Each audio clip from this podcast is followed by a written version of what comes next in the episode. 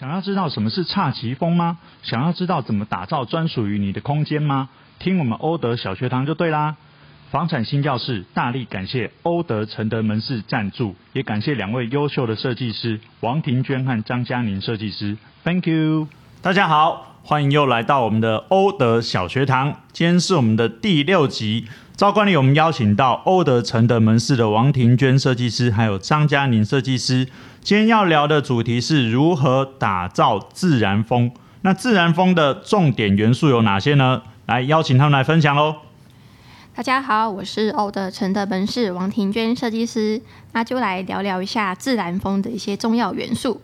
那自然风跟北欧风同样都以简约为主，但还是有一些不同的地方哦。自然风的柔和感啊，或者说温暖，那我们是可以直接把它带到家中去做规划。那首要，我们就是要有一个第一个良好的采光，当光线充足的时候，那自然而然，那就会有户外的这种阳光气息投射到我们居家当中。再搭配一些触感良好的木质家具为中心。那当然不要一些太过跳痛啊，或者是说奢华的家具，基本上我们就可以营造出一些朴实无添加的生活视觉效果。那另外我们会建议客户，就是说可以搭配一些绿意植栽去做摆放，那去呈现这样的一个风格效果。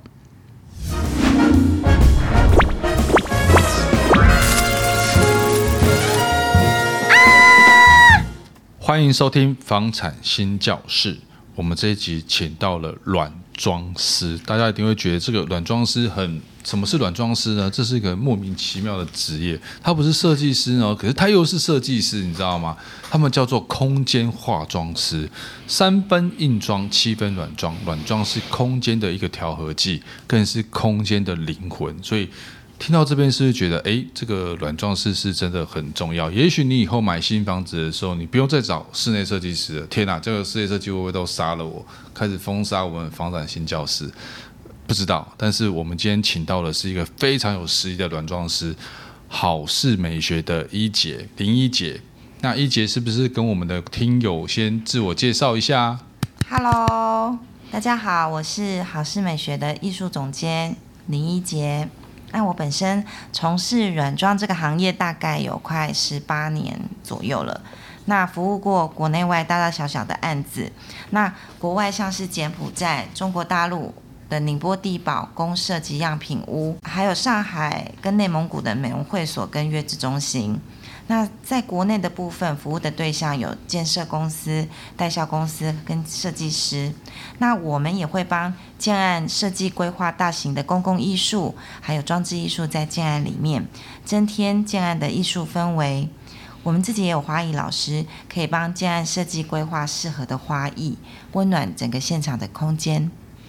所以听到这边，软装师呢，不是只有帮我们做室内的设计，或是室内的软软装哈，他连大型的这个公共艺术啊，或是室内的一些装置的艺术，都有可以添加他们的色彩。软装师其实就是在做这种气氛的营造，好，对，这个也是很需要美学的功力，这个我们可能做不来啊。嗯，对，秋贤，你觉得你有软装师的这个美美学的美感吗？没有。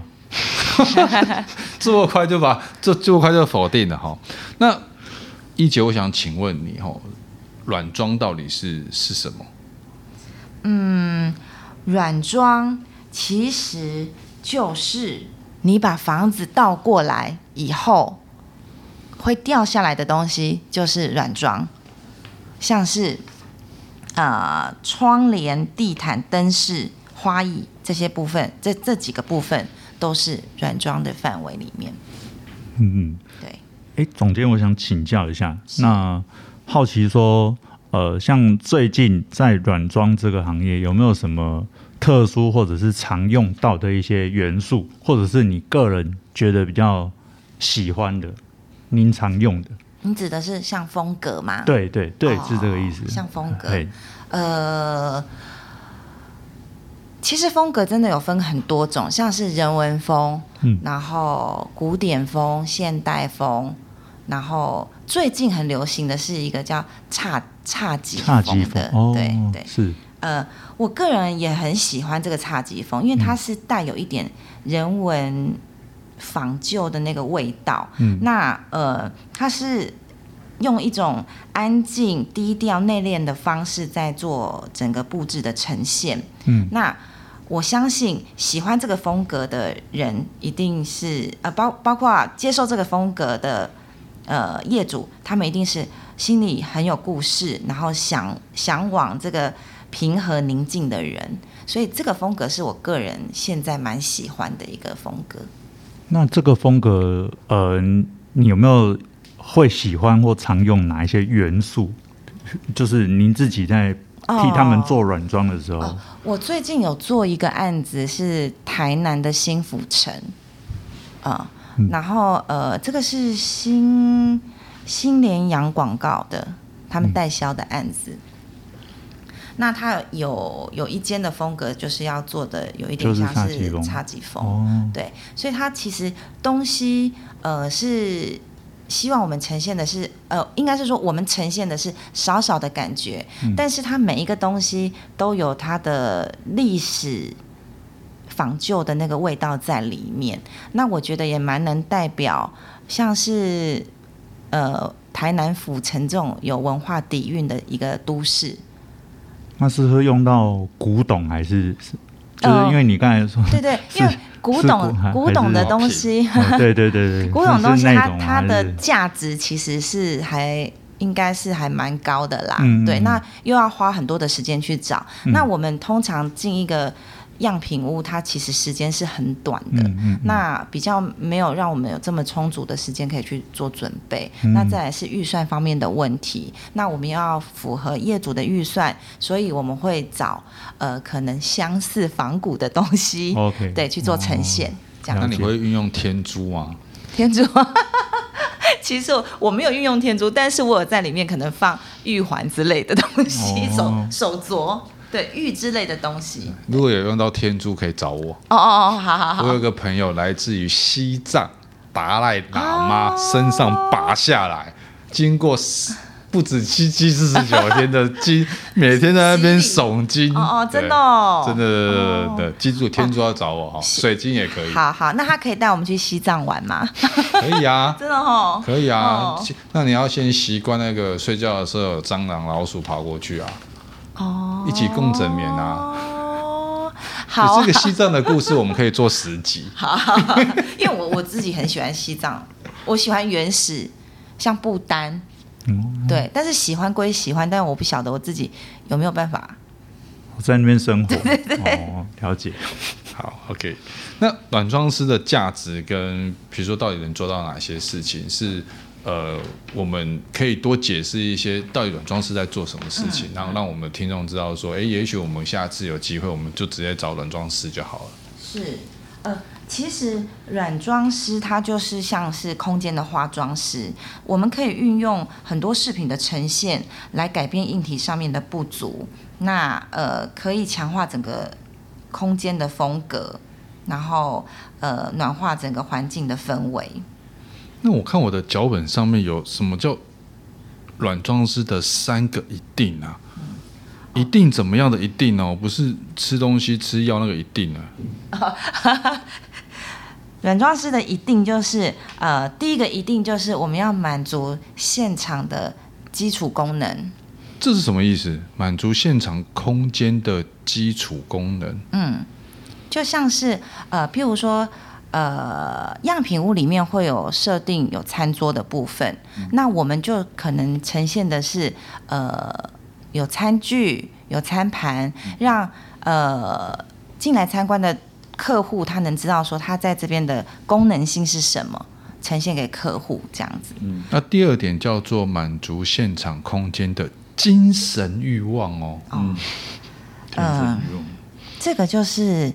比较抽，我我我自己觉得比较抽象一点点，对，对，就是呃，是让他住进来觉得说，哎，好像看得很满足嘛，就觉得啊，好舒服，好 chill 这样。有有一些样品屋，它可能会采用是品牌家具，嗯，哦，那可能就会让。呃，来看屋的客户，对对对对对，气势在这里面。有些是卖的，可能它的单价总价很高，我们可能要有相对应的呃软件来衬托出来。对，其实这个都是在那些细节啦，什么五金啊，嗯、哦，我觉得那个都是从这种地方小的地方。呃，我们的欧德好朋友陈德。这是你制度的，不是我。可能可以带入一些品牌的东西，增加整个建案的价值在这里面。那第三个一定叫做符合现场空间的喜好审美。假设我们是做侘寂风好了，嗯、我不可能做一个新古典不灵不灵的东西在那边，嗯、一定是要很很很对位、很到位的配置现场才是 OK 的。就是符合这个风格，对，不然就变四不像了嘛。对，哇，这个也是 讲有学问呐，哈。对。那软装设计跟我刚才所讲开头所面前面所讲的室内设计，到底有什么不同？嗯，那你们会怎么搭配吗？会，其实呃，室内设计跟软装设计是一定是要相辅相成的。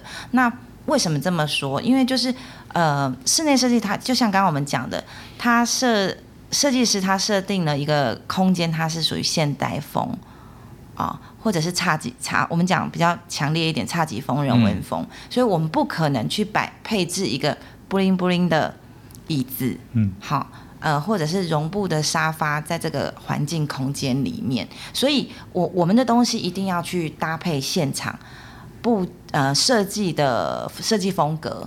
去做配置这样子，那设计师他本身呃是一个很复杂的一个设计工作，那它需要有具备有艺术、有科学，然后审美等等的功能。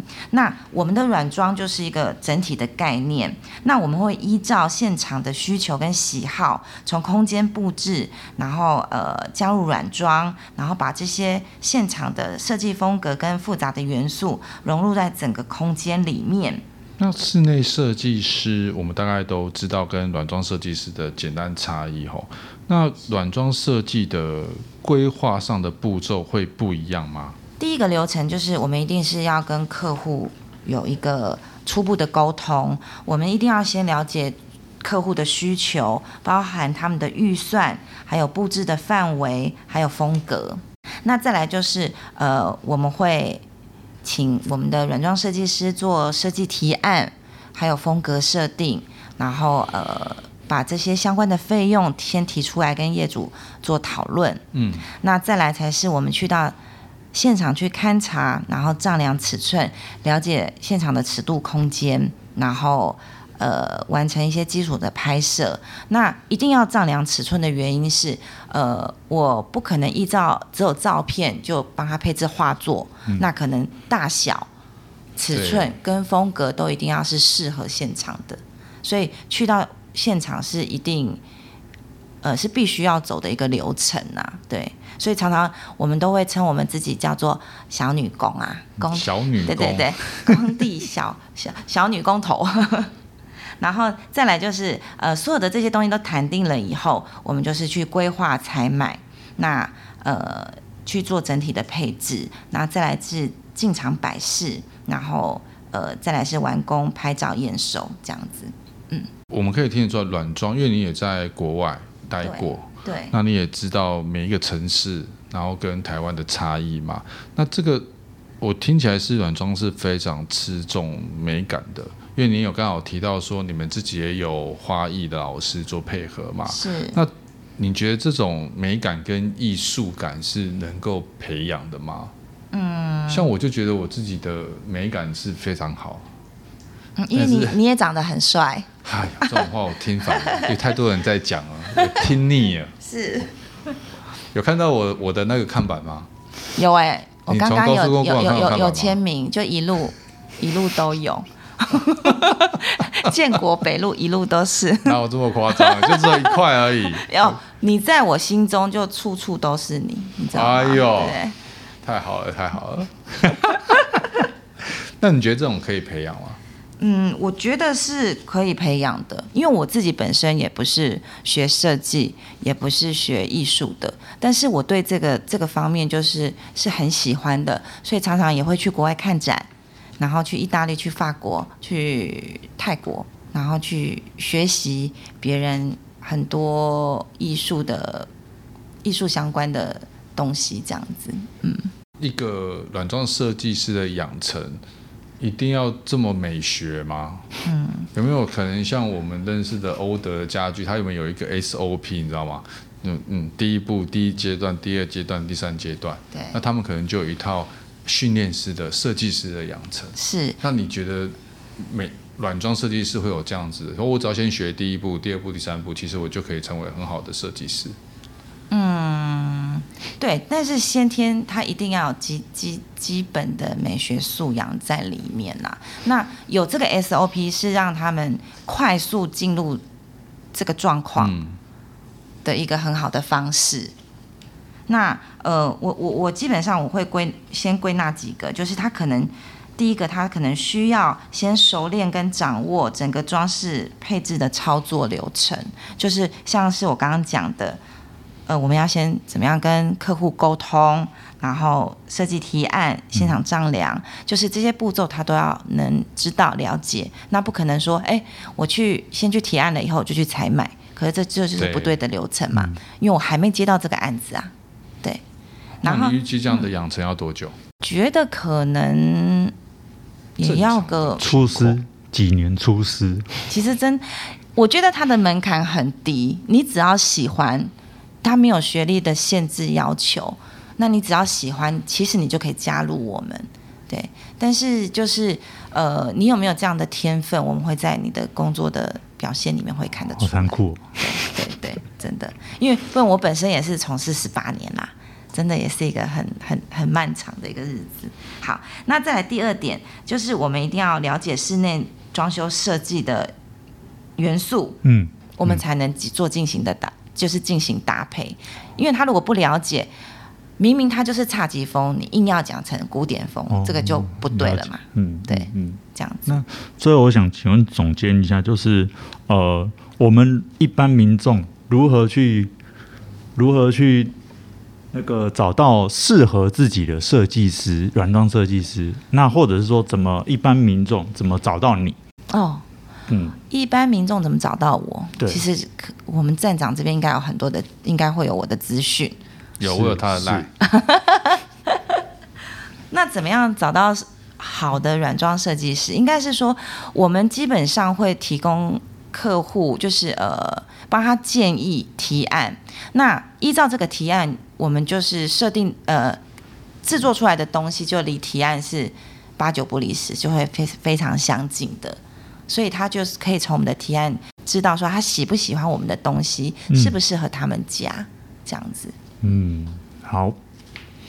其实一姐哈，她做了蛮多的台湾的大到小小的建商啦。其实他已经有好几个建商都是他的客户，这样。嗯、所以我也邀请他来上我们的节目，因为像我们服务的建商里面，比如说像最近蛮红的，在林口的，呃，应该讲出来没关系啦，哈，就是立立轩建设这个啊，我们陈总的这个牌子。其实陈总在这几年在林口是。非常好的建设公司，我听过他的外号，哎，不要讲出来，那么难听，会吗？我觉得很霸气耶。你讲，你讲，林口王嘛，对，对不对？林口王，以前林口王是雅差，对，对，都是王啦，都很棒。这样，因为呃，因为那个立轩也是一杰的客户嘛，是，对，所以在这个。大家有去看过他的接待中心或他的案子，都知道说其实蛮多都是我们好事美学一姐做的啦。是，哦，大家可以看出他的成成绩。嗯、那还有一些我们就不讲了。一路以来都是哦，够够台嘛西嘛哈。哦，有些案子大家都大家可能大大小小，只是说可能他比较不知道说啊，原来这个就是有请软装设计师，或者是说这个是我们好事美学所做的。其实这个东西是一种点缀啦，哈、嗯，我觉得蛮。我觉得蛮不错，只是很多人啊，这是室内设计师、建筑师，大家都不知道说啊，原来这个软装是一件很重要的。那我们今天非常谢谢好事美学的一姐来上我们的节目，呃，接下来我们就要去吃饭了嘛，哈，嗯，好好，OK，好，谢谢大家，谢谢，拜拜，拜拜。拜拜。